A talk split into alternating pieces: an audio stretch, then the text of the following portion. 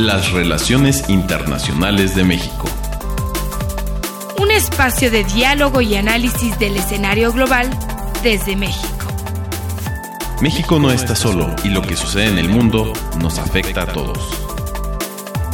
Presentado por Radio UNAM y el Instituto Matías Romero de la Secretaría de Relaciones Exteriores. Muy buenos días a nuestro auditorio de Radio UNAM. Los saluda Alejandro Alday, director general del Instituto Matías Romero. Vamos a dar comienzo a nuestro programa Las Relaciones Internacionales de México y hoy presentaremos la serie Perspectiva Joven de las Relaciones Internacionales donde contamos con la valiosa participación del programa de jóvenes del Consejo Mexicano de Asuntos Internacionales, el COMEXI.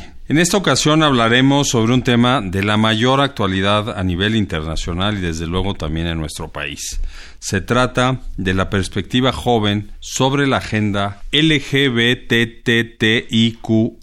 es decir, la agenda que incluye al grupo de lesbianas, gay, bisexual, transexual, transgénero, travesti, intersexual, queer y asexual. En años recientes, algunos estados han llevado a cabo esfuerzos importantes por fortalecer los medios de protección de los derechos humanos de las personas que pertenecen a este grupo. Se han aprobado una variedad de leyes que prohíben la discriminación y que castigan los delitos que han sido motivados por prejuicios y que reconocen las relaciones entre personas del mismo sexo y facilitan a las personas transgénero pues la obtención de documentos oficiales para garantizar su identidad de género entre muchas acciones más. Y precisamente para conversar sobre este tema nos acompañan y les damos la cordial bienvenida a Farid Hanan, a Ibis Pérez y a Ricardo Smith, quienes son miembros del programa de jóvenes de Comexi. Bienvenidos, muy buenos días. Muchas gracias por la invitación. Es un gusto estar de nuevo por acá y también tener a estos dos grandes compañeros. Pues muy bien, vamos a comenzar tratando un tema importante, la incorporación de estos temas en la agenda global, la agenda internacional de los derechos humanos en los distintos foros multilaterales que desahogan este trabajo.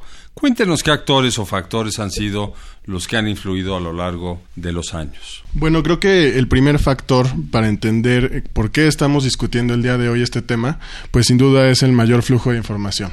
Y el mayor flujo de información lo que trae es un mayor conocimiento sobre las distintas identidades de género y también sobre nuevas eh, orientaciones sexuales. Y precisamente quizás sea pertinente pues poner contexto sobre qué significan las siglas, ¿no? de la comunidad que estamos discutiendo, LGBTIQ y más. Pues tradicionalmente lo que teníamos era un reconocimiento y la noción de que existía la identidad de género o, la preferencia de lesbianas, de gays, bisexual y transexual. Y últimamente se han agregado nuevos, ¿no? Sobre todo intersexual se agrega a nivel internacional en la década en la que estamos. Y también tenemos la identidad queer, que es la Q, y posiblemente después tengamos más, lo cual es digno de celebrar porque significa que estamos conociendo más sobre el espectro de cómo funcionamos los seres humanos y también el espectro de las identidades sexuales de lo físico. Uno de los actores más importantes para entender esto, y creo que sí habría que mencionarlo, es la sociedad civil. Sin duda, ellos han sido quienes han presionado a los estados, a los gobiernos, y les han encomiado a que conozcan mucho más a la población y también que reconozcan que el derecho internacional protege per se los derechos de esta comunidad. A ver, Farid, ¿quieres complementar un poco este tema? Sí, coincido con Smith. Me parece que esta es una agenda que se ha colocado a nivel internacional eh, gracias a la actuación de las organizaciones de la sociedad civil principalmente. Es una agenda muy bottom-up, de abajo hacia arriba. A medida que se ha integrado la agenda LGBT en las agendas domésticas de los estados ha sido posible eh, subirla a los foros multilaterales. Sería impensable una agenda internacional de derechos LGBT sin movimientos como el de Nueva York en 1969, por ejemplo. Es un proceso naturalmente impulsado por estas organizaciones y me gustaría destacar la actuación de ILGA en la década de 1990, la Asociación Internacional Lésbico, Gay, Bisexual, Trans, Intersexual, quien fue quien le dio un gran empujo a esta agenda a nivel internacional. Muchas gracias por estos datos. Pues sin duda son actores importantes. La ILGA estuvo en México hace dos o tres años celebrando su reunión anual. Pero a ver, Ibis, ¿por qué no nos hablas sobre ¿Cuáles son estos temas de los que hablamos ya en concreto en el trabajo de los organismos internacionales? Temas, derechos, demandas. ¿Cuáles son algunos ejemplos al respecto? Claro que sí, muchísimas gracias por la invitación y concuerdo con mis compañeros, con Farid, con Ricardo, que ahora ha tomado relevancia en la agenda y pues la lucha continúa, ¿no? Para no dejar nadie atrás. Ahora existen 17 objetivos de desarrollo sostenible, esto es en la Agenda 2030. Todos ellos están basados en un solo principio rector que me gustaría puntualizar ahora, que es que nadie quede excluido. Esto me parece importante enfatizar. Entre todos los ejemplos, una demanda que me gustaría hacer énfasis sería la de la salud, como establece una de las principales problemáticas de la comunidad su bajo acceso a los servicios de salud debido al estigma que aún existe, la discriminación de muchos de los mismos prestadores de salud, la falta de servicios que atienden las necesidades específicas a la comunidad, al género o a la orientación sexual, así como de servicios orientados a suplir las demandas insatisfechas en salud sexual y reproductiva o tal cual como los procesos de hormonización. Aquí me gustaría poner un poco de tensión sobre la mesa y es que la Agenda 2030 no incluye la agenda LGBT. Hubo distintos países, hubo distintos países que se opusieron expresamente a incluir la agenda per se LGBT la Agenda 2030. Si uno la revisa no aparecen las siglas LGBT, particularmente Egipto, por ejemplo. Sin embargo, la manera en la que se ha abordado, como bien mencionó Ibis, es desde una perspectiva de igualdad. La forma en la que fraseaste la pregunta es muy relevante, Alejandro. No son derechos adicionales, como ya mencionó Ibis a la comunidad LGBT. Son los mismos derechos que toda persona goza por el simple hecho de ser persona, como el derecho a la salud, como el derecho a la vida, el derecho a contraer matrimonio, al libre desarrollo de la personalidad. En fin, todos estos derechos están en la Declaración Universal de Derechos Humanos del 48 y a partir de ahí uno podría derivar las obligaciones de los estados para cumplir y proteger estos derechos. Ok, creo que has tocado un punto muy importante sobre la no referencia específica en la Agenda 2030 y todos sabemos que Naciones Unidas, pues estos temas no son fáciles de tratar por distintas cuestiones, a pesar de que, como tú lo señalas, en 48 se adoptó la Declaración Universal, y en 93, en la conferencia de Viena, todos los estados, parte de la ONU, asumimos y reconocimos los derechos humanos plenamente. La realidad al momento de impulsar esta agenda y de materializarla a nivel jurídico en los estados, pues es diferente por distintas razones, además, ¿no? Por cuestiones sociales, por cuestiones de fe, por cuestiones de ideología. Pero para tener cierta claridad, ¿cuáles son las obligaciones jurídicas que pues los estados tienen que procurar para garantizar esos derechos en particular de la comunidad LGBTI. Lo voy a mencionar así, pero ya sabemos todo la inclusión que lleva este término, ¿no? Pues creo que precisamente la primera parte, como se incluyó el tema, pues era hacer referencia al artículo 1 de la Declaración de Derechos Humanos, el cual establece que todos los seres humanos nacen libres e iguales y que esta igualdad y esta libertad deben ser reconocidos por la ley en distintos estados. Creo que este ha sido el punto desde el cual se ha llevado a cabo el trabajo de inclusión, el trabajo de respeto por parte de organismos internacionales y también de estados un poco más atentos al tema. También quizás sería importante aclarar que justo como evolucionaron los derechos humanos, primero desde un entendimiento de respeto que implica la no violación de un derecho humano, también hay que entender que en este tema existe una obligación del Estado para garantizar las condiciones que aseguren la no violación de los derechos humanos de esta comunidad. Entonces tenemos, en primer lugar, pues la evolución de la agenda se dio en la eliminación o la derogación de leyes que criminalizaban la homosexualidad y después otras identidades de género. Esto incluye y enfatiza la acción estatal de no violar o de no violentar el derecho a la vida o incluso el derecho a la libertad. Y ahora tenemos nuevas obligaciones estatales, que es, por ejemplo, generar condiciones y políticas públicas que garanticen el acceso a la justicia, el acceso a un sistema de salud digno, o simplemente, como lo han interpretado en México la Suprema Corte y otras instancias judiciales, pues el derecho al libre desarrollo de la personalidad. Complementando con Ricardo, los estados deben de desarrollar un marco normativo para el ejercicio y, como decías, no la garantía de los derechos de la comunidad, así como de todos los seres humanos principalmente a través del litigio estratégico ante las Cortes para garantizar la no discriminación, los derechos de las víctimas y sobre todo la protección de todas las comunidades. Pues sin duda una tarea que requiere muchísimo trabajo, no solo de los gobiernos y de todas las instituciones que lo integran, sino también de este diseño de la agenda con las organizaciones de la sociedad civil, el trabajo parlamentario, es decir, hay una serie de actores que necesariamente tienen que estar involucrados para que estos umbrales que nos otorgan los instrumentos internacionales bajen bien normativamente a los estados y no simplemente de manera directa sin una interpretación correcta de lo que están tutelando. Cuéntenos ahora cuál es el trabajo que está llevando a cabo actualmente a nivel multilateral, cuáles son esos temas pendientes de esta agenda para lograr una incorporación plena en los estándares internacionales. Pues ya se mencionaron algunos. Ricardo Baruch, que es un gran activista en México y ha participado en estos foros multilaterales, eh, me ha comentado que las principales acciones están encaminadas a la descriminalización, como mencionó Ricardo. Por darte una cifra, en el último informe de ILGA se reportó que 70 países criminalizan los actos sexuales entre personas del mismo sexo. Esto es casi un tercio de los países en el mundo. Entonces, estos esfuerzos vienen impulsados por las ONGs, como ya mencionamos, los informes de expertos independientes de la ONU, iniciativas como Free and Equal, la Conferencia Internacional de Población y Desarrollo. En fin, también es importante destacar que la agenda varía de región a región. Quizás en países musulmanes se lucha más por la descriminalización que en América Latina, mientras que en nuestra región se lucha más por proteger a los sectores vulnerables de la violencia.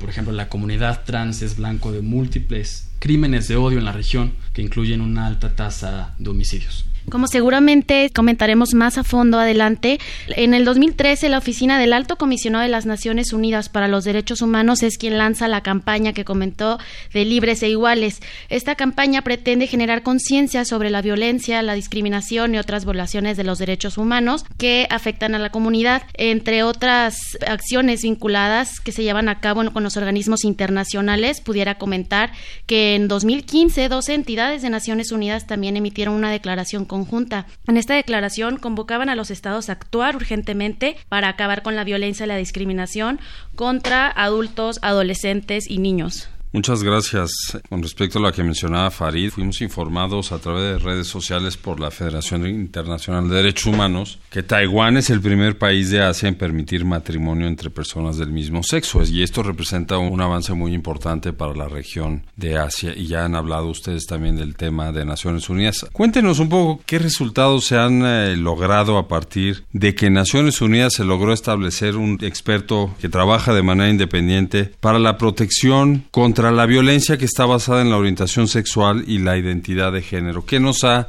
ayudado, digamos, como comunidad internacional el contar con un experto independiente empoderado por las Naciones Unidas? Bueno, el que carga el puesto actual, Víctor Madrigal Borlos, cortaricense de nacimiento, que además es secretario general del Consejo Internacional de Rehabilitación para Víctimas de Tortura, tomó el cargo desde enero de 2010. Que ha hecho un gran trabajo en el sistema interamericano durante muchos años, por cierto. Por cierto, además, una de las cosas que a mí me llamó la atención es que su enfoque sería en erradicar cosas tales y como él lo mencionó tal cual, esas terapias de conversión anti-gay, anti-lesbiano, anti-trans, además de derogar las leyes discriminatorias. Hasta ahorita, en julio de 2019, en un informe oficial, llamó a los gobiernos a luchar contra todo tipo de, incluso religiones que no abrazaban los derechos hacia todas las personas y especialmente a los que tenían opresiones violentas hacia los mismos, lo que sería pues el discurso de odio que estamos comentando ahorita, ¿no?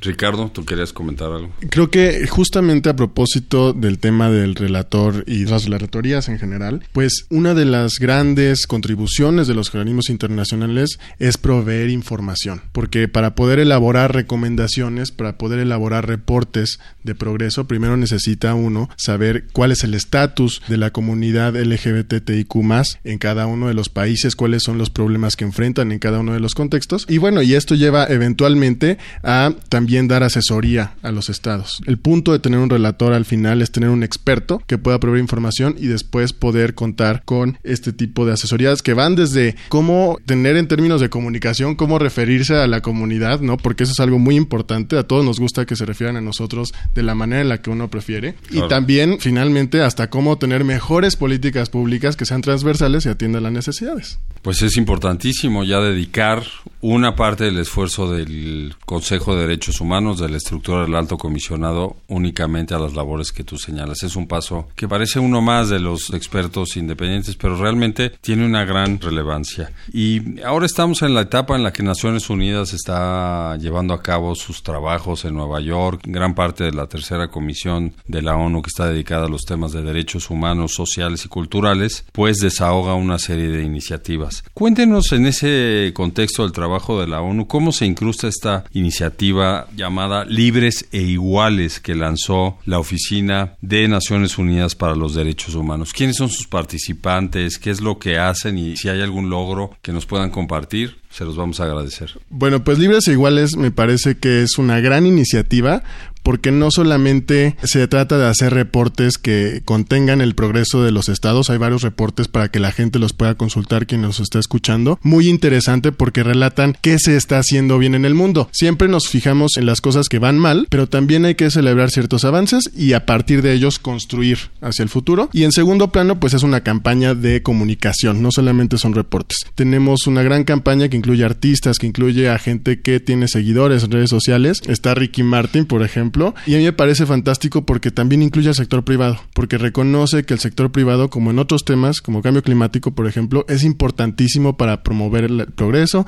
y para alcanzar las metas de cada tema. Justo lo que comentabas, Ricardo, me llama la atención y es una gran noticia el apoyo de asociados que son dentro y fuera del sistema de Naciones Unidas. Comentaban a Ricky Martin, te puedo complementar con actrices de Bollywood en India, eh, te puedo complementar con estrellas brasileñas del pop como Daniela Mercury o incluso figuras legendarias del tenis, ¿no? Como Martina Navratilova, lo cual me parece increíble. Em, yo tengo una visión un poco más escéptica de esta campaña. Hay que reconocer que es... A ver, Farid, estás dedicado a provocar en esta mesa. a ver, adelante. Hay que reconocerle a Ban Ki-moon, que fue quien se abanderó con esta causa en 2013, eh, de manera casi personal. Pero, pues digo, alguna vez tú y yo platicamos sobre lo difícil que es evaluar un programa eh, a nivel cuantitativo, ¿no? Digo, podemos decir que sí, Free and Equal alcanzó 2.4 mil millones de usuarios de distintos medios sociales en todo el mundo y el video de la bienvenida ha sido de los más vistos en toda la producción de la ONU, pero ¿hasta qué punto esta campaña ha tenido un efecto en la política pública de los países? Es difícil de medir. Lo que sí creo que es importante rescatar es que el pronunciamiento de manera tan masivo que hace Naciones Unidas en favor de los derechos LGBT a través de esta campaña es de suma relevancia. Pues sí, y en muchas ocasiones vemos como campañas, lemas, cierto activismo tiene algún efecto, pero lo cierto es que es mejor tenerlo que no tenerlo y más si viene endosado con el trabajo de Naciones Unidas, ¿no? Entonces, creo que todo es mejorable, como lo señalas tú de esta campaña, pero pues hay que resaltar que ya es un logro en sí mismo, ¿no? El contar con la iniciativa. A ver, cuéntenos, dentro de Naciones Unidas existe un grupo núcleo sobre derechos de la comunidad LGBTIQ. ¿Cómo surgió y quiénes son los países que lo han liderado? Bueno, ¿cómo surgió? Es una misiva enviada por los embajadores de Países Bajos, Karel van Osterom, y de la Unión Europea, Joao Vale de Almeida, en Naciones Unidas, copresidentes del grupo hasta la fecha. Entonces, una misiva sobre derechos también de la comunidad, donde México fue admitido en junio de 2016. ¿A qué se dedica este? Para no estar redundando con las mismas palabras, además de promover el avance y los logros que hemos tenido hasta el momento, monitorea e invita a evaluar que los instrumentos que realmente estemos usando están siendo los correctos y estén funcionando para invitar a los estados a participar en igualdad de derechos. Aquí hay que recordar que México es parte de este grupo, solicitó su adherencia en 2016 y creo que la relevancia de este grupo informal es que le da voz a la comunidad LGBT desde el púlpito de los estados y no solo desde agencias especializadas o expertos independientes o las mismas organizaciones de la sociedad civil.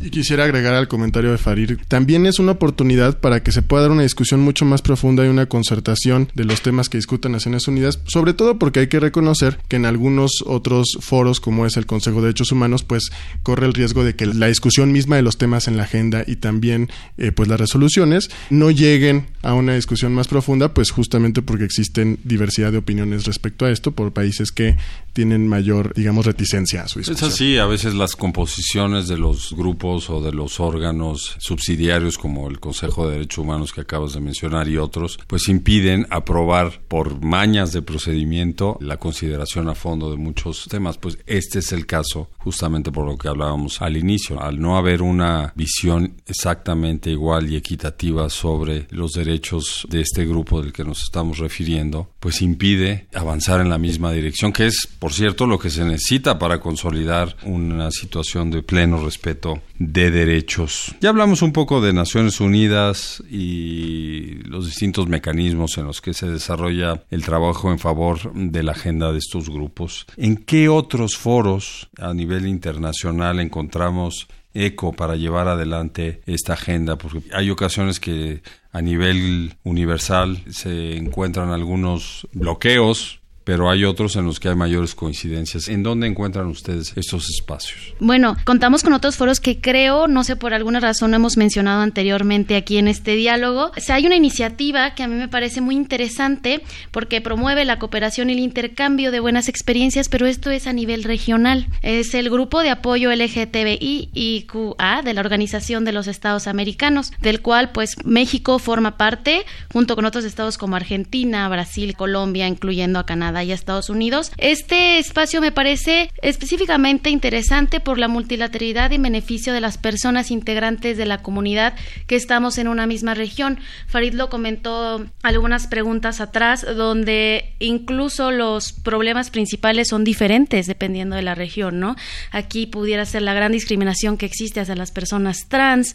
Entonces, creo que ese diálogo regional pudiera ser muy enriquecedor para encontrar los instrumentos adecuados house también es cierto que dentro del sistema interamericano, digamos, una de las mayores contribuciones que tiene es precisamente desdoblar o analizar más a fondo cuáles son los componentes de cada uno de los derechos que aplican para la comunidad LGBTI Y también de generar jurisprudencia al respecto, ¿no? Es de cómo podemos bajar estos derechos tan amplios hacia contextos nacionales y hacia casos específicos, que es sobre todo lo importante de la Comisión Interamericana, que sus decisiones están sirviendo para que hoy en México los tribunales por ejemplo, puedan tener en cuenta los derechos respectivos de la comunidad. Esto es clarísimo, ¿no? La OEA sí ha sido una organización de vanguardia en el tema de derechos humanos en general y en particular con los de la comunidad LGBTI tenemos ya decisiones importantes, hay sentencias de la Corte Interamericana que tratan precisamente de la situación en ciertos contextos como ustedes los mencionaban y eso ya es una jurisprudencia obligatoria para todos los estados. Hay otros temas que podríamos tratar sobre el trabajo a nivel internacional. ¿Cuáles serían los pasos que tienen que seguir para que los derechos de la comunidad LGBTIQ sean visibles más todavía en el escenario internacional? Debe haber muchas cosas que hacer todavía. A ver, Farid. Pues uno de los argumentos que he visto recientemente es la importancia de la inclusión y la diversidad para aumentar la productividad de las empresas y por ende del PIB en los países. Personalmente he realizado estos cálculos y en efecto, mientras un país es más incluyente, más innovador es y por tanto más productivo. Y hablar de ganancias puede ser más persuasivo que hablar de derechos para ciertos casos. Retomando la primera pregunta, insisto en que es una agenda muy bottom-up, y aunque la presión internacional ayude, como fue en el caso reciente de Brunei, y existen resultados empíricos sobre la utilidad pragmática. ¿Qué fue lo que pasó en Brunei para, para nuestro auditorio? En Brunei pues se iba a condenar con pena de muerte los actos sexuales entre personas del mismo sexo y hubo una ola en contra de este intento que al final logró materializarse y pues se impidió que pasara esta legislación.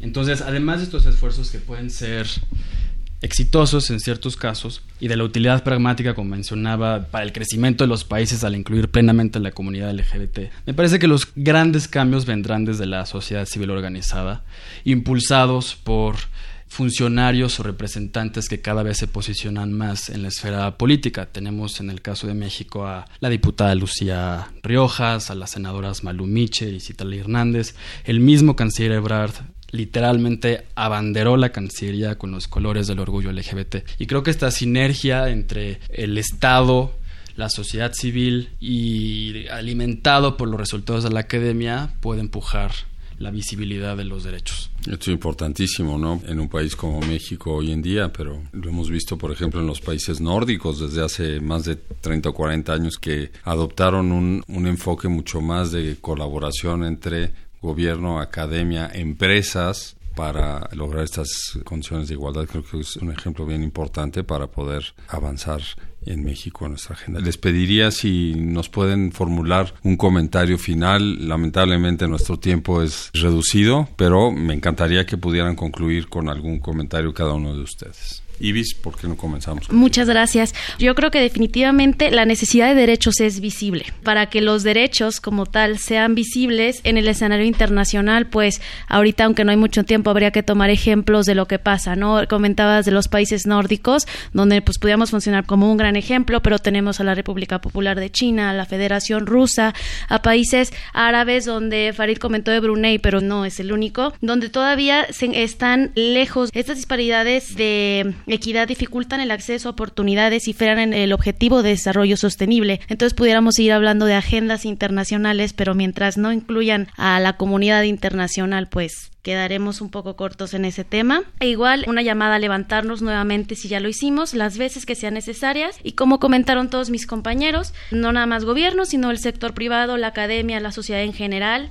y sobre todo la cooperación internacional para que esto sea posible. Muchas gracias. Pues creo que viendo hacia el futuro y a manera de conclusión yo veo tres puntos de análisis importantes en perspectiva. En primer lugar, pues yo creo que frente a la nueva coyuntura internacional en la que existe una cierta configuración de países que digamos, no tienen un apoyo explícito a la agenda de la comunidad y países muy importantes que solían ser influyentes, pues creo que sí Naciones Unidas tiene que tener una voz mucho más, no solo inteligente y asertiva, pero también fuerte para poder generar pues una continuidad en la agenda y sobre todo para el reconocimiento de que estos temas no es un asunto de ideología, es un asunto de lo que le conviene al Estado y la obligación del Estado por el Estado mismo, de que dar atención de salud reproductiva y sexual a la comunidad es benéfico porque beneficia a todos, porque es salud pública, salud sexual. Y también, por ejemplo, que la productividad es un asunto que nos concierne a todos y que si estamos dejando fuera de la fuerza laboral a esta comunidad, estamos perdiendo como país. Y finalmente, pues también estudiar cómo coincide esta agenda con otras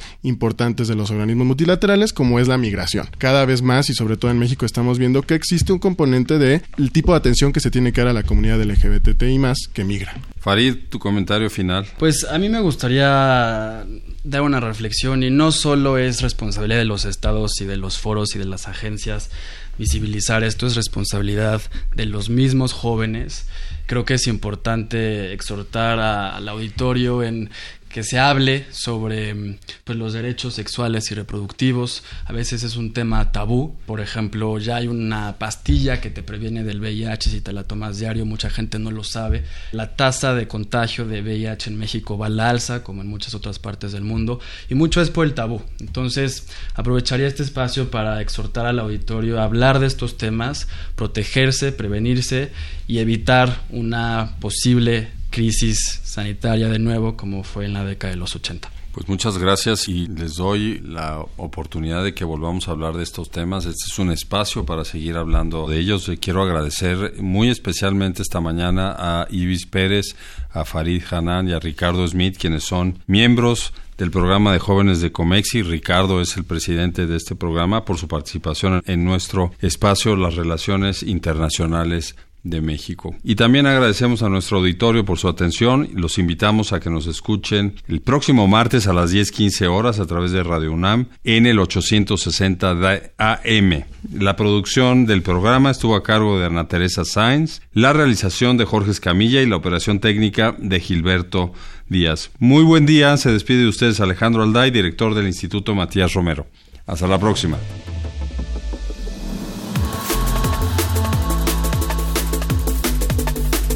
Las relaciones internacionales de México. Presentado por Radio UNAM y el Instituto Matías Romero de la Secretaría de Relaciones Exteriores.